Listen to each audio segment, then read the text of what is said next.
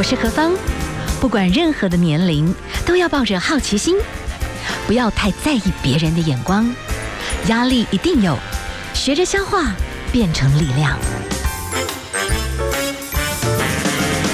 幸福有方，提供给您幸福的配方，成为一个更好的自己。I will be better, renewed day by day. 嗨，听众朋友，大家好，欢迎您收听 FM 一零二点五幸福广播电台，幸福有方。好，今天在我们的节目当中啊，我们的这个幸福配方来谈谈料理啊，但这个料理故事也可以谈的是一个女人的生命不同阶段的改变。但是我觉得改变，你就想办法去让它继续往前哈。今天呢，你可以说它是一个料理，但是这个料理里面又有。这个作者的手绘的心得是一个手绘食谱，说明呢是是便当也是餐桌料理，八十八道零失败的减糖食谱是 Re 手绘食谱，所以呢我们连线访问的是作者赖嘉芬。Hello，你好，何芳好，大家好。是，所以您的英文名字就是 Re 吗？哦，英文名字叫 Ria。哦，Ria，OK，See，好，我可以请教一下，在你的这个书籍里面，请其实有谈到你自己的人生哦。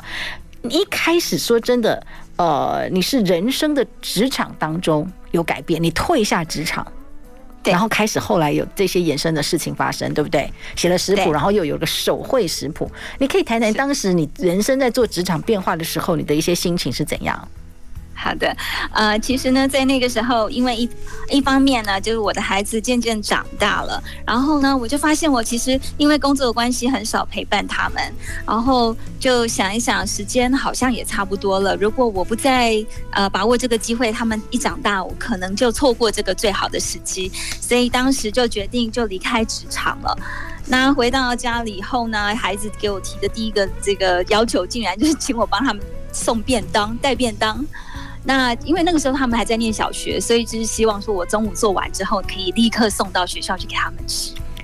这压力也蛮大的哎，对啊，压力很大，因为我不会做饭。那个真的哦，哇！所以你当时这给很多女性朋友，就是人生都有很多种可能。你本来是这个部分是职业妇女，突然之间你退下职场，可是马上接下来的挑战就是你要带帮小孩带便当了。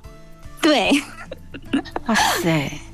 好，这是什么样的状态？然后你怎么开始？然后到现在你可以出一本跟便当有关的食谱，很丰富呢。嗯，好，其实呃，在呃整个过程当中是还我我完全没有想过的一个发展，因为最早的时候只是为了呃做出孩子喜欢的菜，那我们就是呃因为不知道怎么开始，那我们就从从书上学，所以我们就去呃书店啊或者是图书馆带了很多书回家，然后呢呃小孩子点菜。那我就来看看这个食谱是不是我做得到。嗯，然后呢，如果只要是食材是比较容易买到的，调味料家里应该大部分都有的，那我就会试试看。嗯，然后呢，那做一做呢，就慢慢的就会做出有一些心得。那后来呢，就是因为我小时候喜欢画画，然后呢，后来在。呃呃，曾经就是有一小段时间在学校里头认识的妈妈，呃，邀我一起参加他们的水彩班。那我就想说，那一起去试试看。结果没想到老师就是带领我们进到这个这个重回绘画的世界之后，就觉得很喜欢。然后呢，呃，可是一直因为没有办法一直持续上课，所以停了之后又很想画些什么时候呢？我就想到老师画过的这个食谱，好像。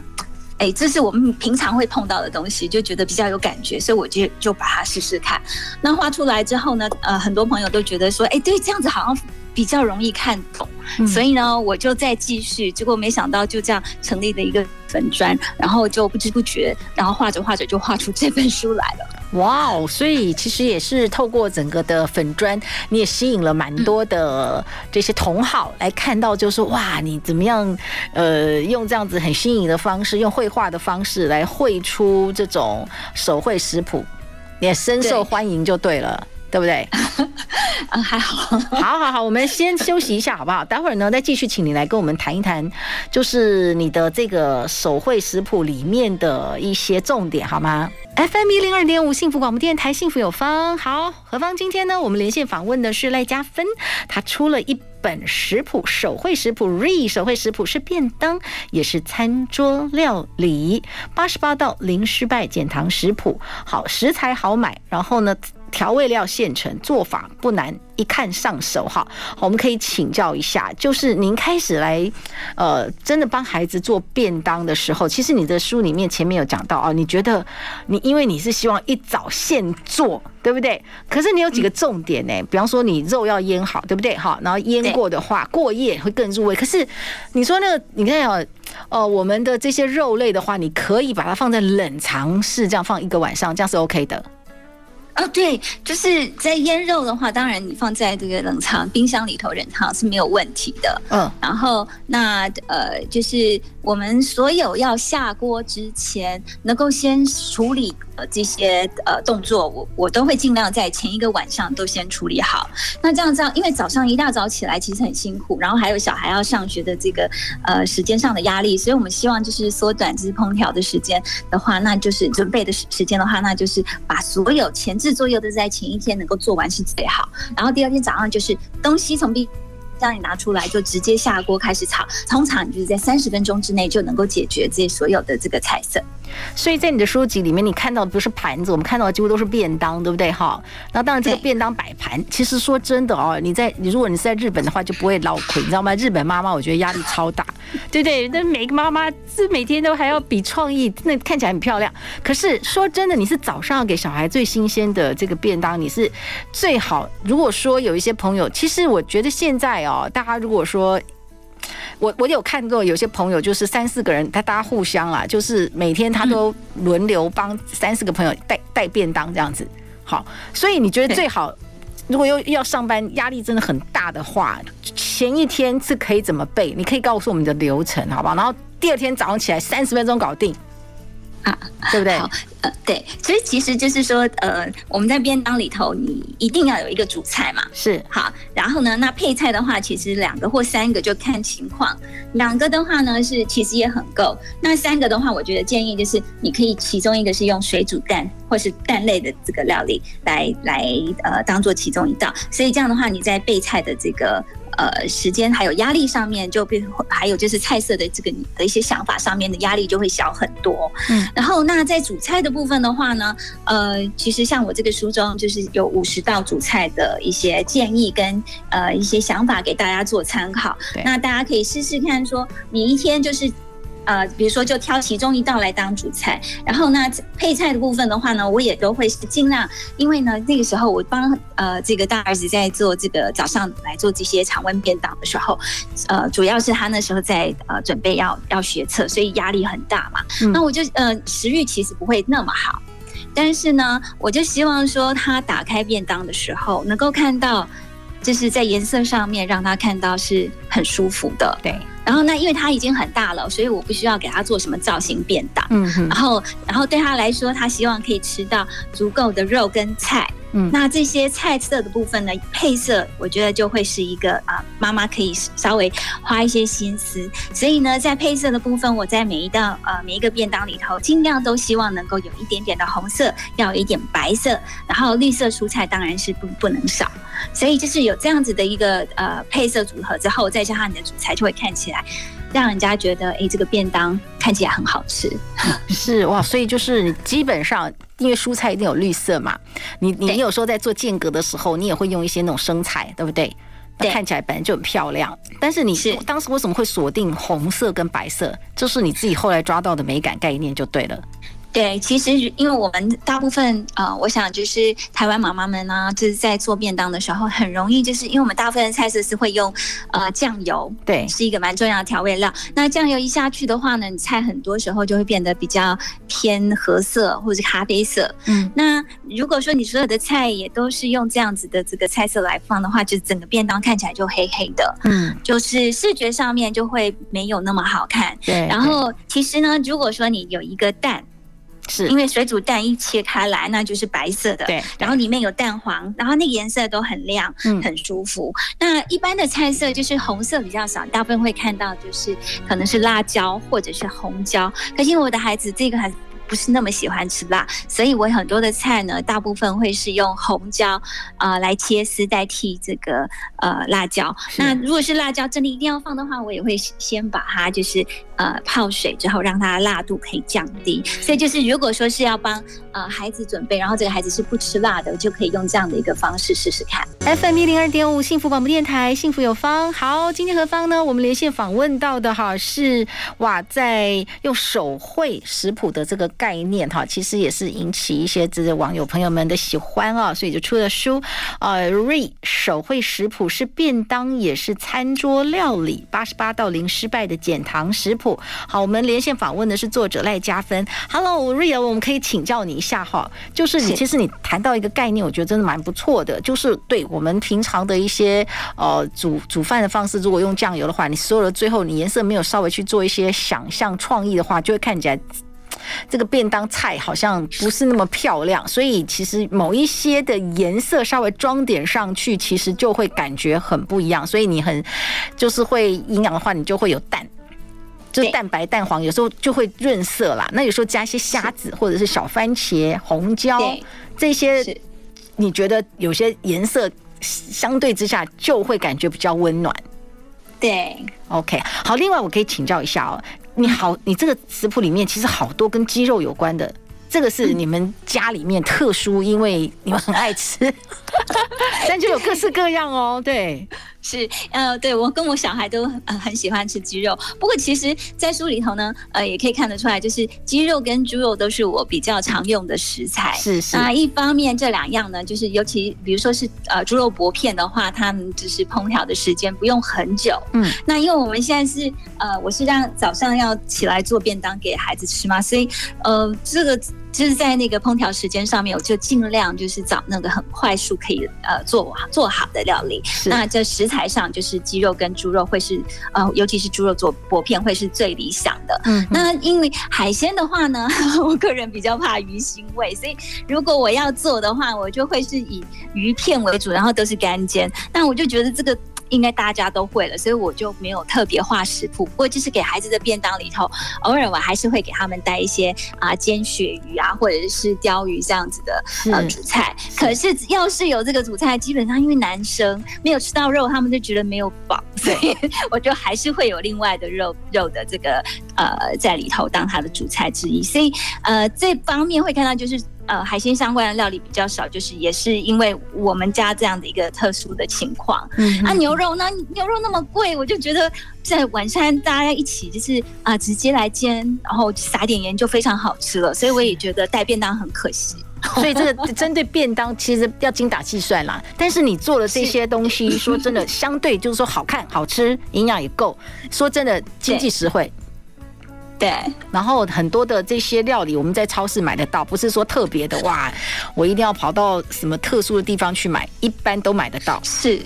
是的，就是我都是希望是呃，超市最好超市或者是我们附近的这个传统市场就能够买到的。嗯，那其实就算是这这些呃单纯这些主菜的这个食材，就可以有很多的变化。我这也不过就是其中五十道而已。是是是是。好，其中哦，在你的这个便当里面，其实你的摆盘啦，你的一些设计啦，哈，或者是说，哎，其实你也蛮善用我们平常生活的一些呃，比方说你，比方啤酒啦，哈。嗯，哎，也可以把它拿来入菜，或者是说，是呃，你也会用到一些蜂蜜啦，或者说你也会用到一些，呃，就是我们平常生活当中会用到的东西。可是我们有时候会没有想到说，我可以拿来入菜啦。对对，其实就是说，呃，因为。就以最主要也是因为这个孩子在那时候在备考，念书念得非常辛苦，那我们就会希望说能够让他每天吃到不一样的菜色，让他起码中午吃饭的时候打开便当，能够感受到就是我们也在呃，就是用这样的方式应援他。啊，我们今天访问到的哈是呃赖佳芬老师啊，他所出的这个食谱，我们先休息一下哈，那我们待会儿呢再继续请他跟我们来谈。FM 一零二点五幸福广播电台，幸福有方。好，今天何芳哈，我们连线访问到的是出了食谱，特别是针对妈妈。好，那特别又希望孩子。就是吃到算蛮新鲜的这个便当，所以要早上起来做哈。那我们继续来连线访问的是赖家芬老师，我可以请教一下哈，就是说您这个这次的这个手绘食谱，有你这个很特殊的这个绘画的能力。那还有一个部分啦，其实你有很多食谱里面，我看到的哇，这些的肉啊，这些处理的方式其实都有腌过，好。所以，但是腌过的什么东西比例就会不一样，这个就是创意所在啦。就是你用了不同的方式来去腌制，所以有一个逻辑，就是要提前做。你如果做要做便当，要新鲜便当的话，你又时间很有限，你要前一天晚上做好，对，然后腌制要腌制好，就是得你睡前先把这些东西都弄好，就去睡觉。是你的逻辑是，然后第二天早上起来都通通拿出来，赶快做。有的时候是用烤的，是，是你的方式是怎么样？大概一般才会让这个整个制作便当的过程是又漂亮，然后时间又真的能够控制的很好。好，呃，我想就是呃，像我们先前有提到，就是说我们在这个便当的菜色的这个搭配上面，我们最好能够前一天至少前一天能够呃有一些一些想法了。那这一个主菜至少两个到三个。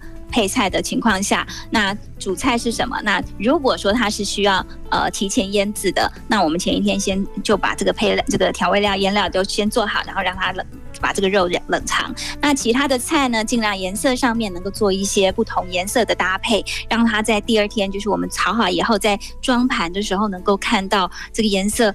在搭配上，让人家一打开来就就是眼睛为之一亮。那这些菜呢，也是一样，就最好是洗好沥干了，然后用保鲜盒把它装起来。这样的话，一天呃，第二天早上你一起来，不管说你这个主菜它是用烤的，还是用炒的，还是要稍微卤一下，或者是说前一天已经。就是可能需要久一点时间来做，呃，就是炖煮的这些肉类，你能够先呃拿出来，第二天只是加热。那你的菜在炒的时候，你就不用说我还要再挑菜、洗菜，然后呃这个呃切切过之后才下锅，那整个就时间就会拉很长。你把前置作业在前一天就全部都解决了，第二天通常在半小时之的的这个时间之内，你就能够把这些菜色全部都已经煮好。是，然后另外哈，因为你的整个的书籍里面哈，呃，就拍照的部分看到的所有的菜都是用便当的方式，可是哦，其实你的摆盘其实是有讲究过的哈。那我可以请教一下，就是这种部分有没有什么逻辑？这样子大家就可以大概知道怎么去做，然后又做出自己的风格这样。嗯，好，就我想就是在颜色上面呢，尽量不要把就是颜色很像的放在一起。嗯，嗯，然后呢，再来呢，就是说在这个。呃，切这个菜的时候呢，比如说娃娃菜好了，你在切的时候呢，就不要只是就是一株，然后那个跟它横切面这样切，你可以把它就是从底部这样往前这样是一切，就是让它横切面，然后摆盘的时候横切面呈现出来。它其实这些蔬菜它本身的横切面非常的好看，然后它有一些线条，所以就是借由这样子的方式，你其实就可以让你这个便当从。从一个很，因为大部分从前我们大部分呃妈妈们在摆盘的时候，可能就是很好贪快，就赶快全部就摆随便摆上去。其实只是呃一点点呃小心思，就是把这个菜的横切面呃平摆在这个便摆便当上面，你就会看到整个便当呈现不一样的风景。所以包含你在切菜的时候，某些时候那个菜的最漂亮的线条，你会去注意。就以摆盘来讲的话，可能稍微要留意一下。对不对？是的，是的。然后就颜色上面，就是尽量不同颜色的东西放在一起。比方说你在弄玉米的时候，你再加一个旁边绿色，就黄绿，那感觉上就会不一样。大概逻辑就是这样子，就是你要去思考，我们的菜里面本来就是有很多五色蔬菜嘛，就是把它们平均分散，就会看起来非常的华丽，但是又不失美味。那它饭类的话，其实也是早上起来才马上做吗？对啊，隔夜饭不好吃啊。嗯，好，其实我这个呃这一本书里头，大部分看到的便当几乎都没有放白饭哦，这样子啊。然后对。因为这个时候就是呃，因为那个时候哥哥在备考啊，然后比较少有时间去运动，所以他就觉得说呃很容易变胖啊。那因为这几年其实很流行减糖这样子的概念，是，是，所以他就说那白饭。感觉上就是都就是淀粉。嗯，他说：“那妈妈，反正我们晚上都有吃饭，是那白天的这个便当，你可不可以不要放饭？那你就是青菜帮我多放一些，然后呢，用这样的方式就是能够协助他怎么做到减糖。然后，所以在这里面，就是我的饭呃基本上是没有饭放白饭，偶尔有一些比较感觉上比较下饭的这些菜色，我就会搭配用豆腐饭。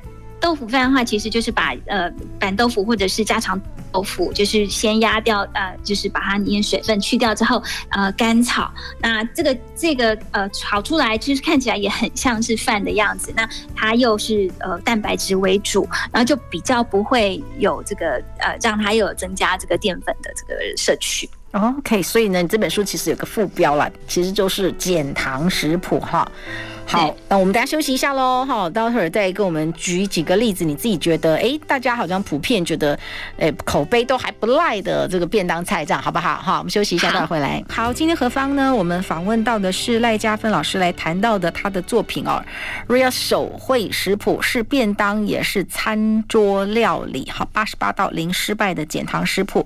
我们请问一下赖老师哈，就是你从职场退下来哈，那慢慢就是你可以可以。写整个的出版这个料理书哈，那我觉得你自己应该也没有想到说事情会这样子的发展。你觉得那个中间当中你怎么去累积哦，让你有信心继续这样子发展下去？好，其实真的您问到重点。其实我一开始三年前出版社来呃跟我联系的时候，我自己是一点信心也没有。嗯，因为对我来说，我就觉得我就是一个很普通的主妇，然后怎么呃虽然就是开始这样子做。这样的一个一个呃手绘食谱的方式跟大家分享我这边做过的好吃的菜，但是让我要做呃一整本书这么样多，但要一定要很多道菜，我其实压力是非常非常的大。嗯，所以在这个过程当中，我曾经其实想过要放弃，然后那后来呢，就是因为这个我的出版社是呃非常的有耐心，然后也鼓励我，他说没有关系，你就想。你想要怎么做都没有关系，那你就是慢慢的想，然后慢慢的做，我们整理。那在这个过程，因为他这么讲，我就想好，那我试试看。那这个过程当中，我有很多，因为我其实一直都持续在两个孩子的这个学校当学校的职工。对。然后在这边认识的职工妈妈朋友们，大家其实都帮我很多，那给我很多的一些猜测上的交流，然后给我一些建议。然后因为他们的关系，我也才能够这样子持续。下来，然后不知不觉就累积了这么多道菜。哇哦，OK，是。所以呢，你在这个书籍里面啊，感觉上其实也有一点点的异国小料理的这种概念哈。我可以请问一下，就是说，在你后来。等于说出了这个书籍，慢慢积累，你学菜学到某一些，就是我觉得会做菜人到最后好像你看到一些食材，哎，你很快那个流程你就很清楚了。什么时候你从一个完全不会做菜的人，然后到现在突然之间，哎，你好像知道怎么样很快速的，真的为孩子做漂亮的便当。你觉得你要花多少时间？然后你你你你的逻辑是怎么样？你现在自己心里面有一个比较明确的做菜逻辑了吗？嗯，我想就是得得得，一定是有一个比较明显的逻辑了。那就是说，比如说，呃，今天我们想要吃的菜色是比较呃清爽类的，对。然后那呃，你就要去想说，呃，因为最近因为天气热，那我们怎么从现在市场上看到比较相对比较便宜的食材，嗯，然后能够来从这里面去变化，我们觉得比较清爽。那清爽的话，我们就会想到一些是，比如说是呃。沙沙酱这样子的东西是，然后呢，那呃沙沙酱我们原来一般听到就是呃可能是番茄去切切丁，然后呢再加上一点这个柠檬汁啊香菜洋葱这样子来做，然后呢那因为现在夏天就是我们现在是凤梨跟这个呃还有芒果都盛产，其实呢就可以把呃这个里头呢就是再加一点凤梨丁或者是芒果丁，让这道菜吃起来会。特别的感觉上就是不但是清爽，而且就是又加上了这个呃新鲜的这个水果，你会吃那家大家吃起来就会觉得说负担比较小。那所以像这样子的一个一个菜色，可能比如说我们在一般在煎鸡排的时候，然后可能就是只有想到说我们煎完就撒一点胡椒盐，嗯，然后这样就很好吃了。可是呢，你不能每一次都是吃一样的，所以呢，偶尔呢，你把你煎好的鸡排啊、就是在上面先撒一层刚刚讲的这种沙沙酱。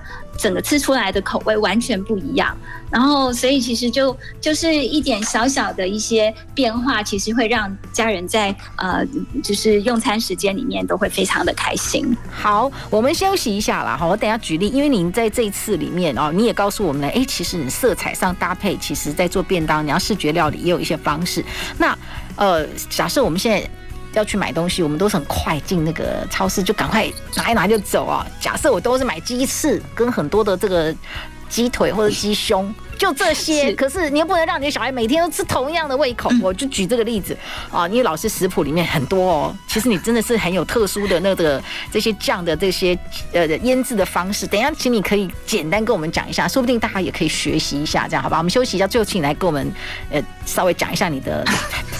的处理的方式，这样好不好？好，好，我们今天呢，继续的听到了这个台湾女生啊，其实呢，就是有很多的这个韧性跟一些变化。今天呢，我们的赖家芬老师，他自己本身现在有一个手绘食谱，因为他自己呢也很喜欢画画。好，从他的职场退下来之后，为了孩子，他就开始研究怎么样做好的便当料理，然后因为再去重拾自己以前绘画的乐趣，就是手绘。整个烹调的流程也变得很有特色。好，老师，我可以最后来请教一下哈。你看，我们现在如果很短的时间啊，我就赶快去买。我我就是买了鸡翅，然后买了鸡腿，然后我买了就是整只切好的鸡，然后或者是反正就是全部只有鸡。但是你不能每天都吃同样的东西。老师，你有没有什么建议？好，呃，其实家里头呢，我想大部分人家都会有的一些调味料，包含有什么，比如说酱油，嗯，有蚝油，对，哈，然后呢，可能也会有呃番茄酱，对。然后也会可能会有味淋，嗯啊，或者是说呃，应该也会有咖喱粉。其实从这些呢，你就可以变化出非常多的菜色。比如说在咖喱的部分的话呢，我这边有一道叫咖喱生姜烧鸡腿。是你其实要用到只是咖喱粉，然后味淋、酱油跟番茄酱，那跟一点点的米酒，就这样子而已。然后呢，那如果说是在葱烧鸡腿的部分的话呢，也是一样，你只要搭配米酒、蚝油、番茄酱。又是一道新的菜，就加一点减一点，口味就不一样了，完全不一样，吃起来，然后真的孩子们家啊家人都非常的喜欢。嗯，我可以跟大家保证，就是只要是家里有的这些调味料，其实各种不同的组合就可以变化出很多不同的菜色。是是，再举一些例子嘛？对，我就只有这些菜，管他的，因为现在去超市又怕感染，你知道吗？就发了疯，只能很快的时间买，就只有鸡，没有别的。那好，那比如说讲，呃，家里如果也有蜂蜜，也有味增的话，对，那我也会做一个，就是蜂蜜味增酱烤鸡腿排。嗯，那就是味增跟蜂蜜还有酱油，然后呢跟这个米酒这边稍微调一下，然后加一点这个蒜泥，这样子就可以把这个啊鸡排去做一些腌制，之后再用烤箱烤个大概是呃十五到二十分钟左右。又是一餐一餐不一样的新的口味，哎，就是腌制过后，然后就直接去弄一弄就 OK 了，就去烤了。对对对，那真的很方便呢。对。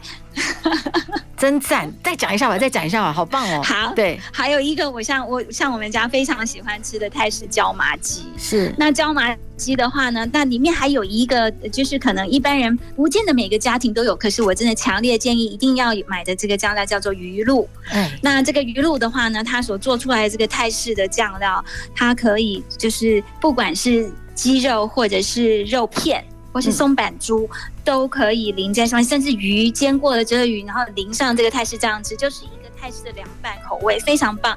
那你就是两大匙的这个鱼露，加上两大匙的新鲜的这个呃柠檬汁，然后呢再加上呃一点五大匙的这个糖砂糖啊，然后跟两瓣的蒜泥，然后把它这样搅拌均匀之后呢，再加上香菜碎。就是香菜一株，就是把它切碎放进去，这样就是一个泰式酱汁。你不管是用煎的这个肉片，或者是呃鸡鸡腿排，或者是你水煮的肉片，然后淋上这个这个呃刚刚讲的泰式酱汁，就非常的好吃。我每一次做这个东西，呃家人就会说，你肉怎么没有多多放一点？因为都吃不够啊、呃。就是同样某一些酱汁调好，其实其他的肉类也很快就可以上桌就对了。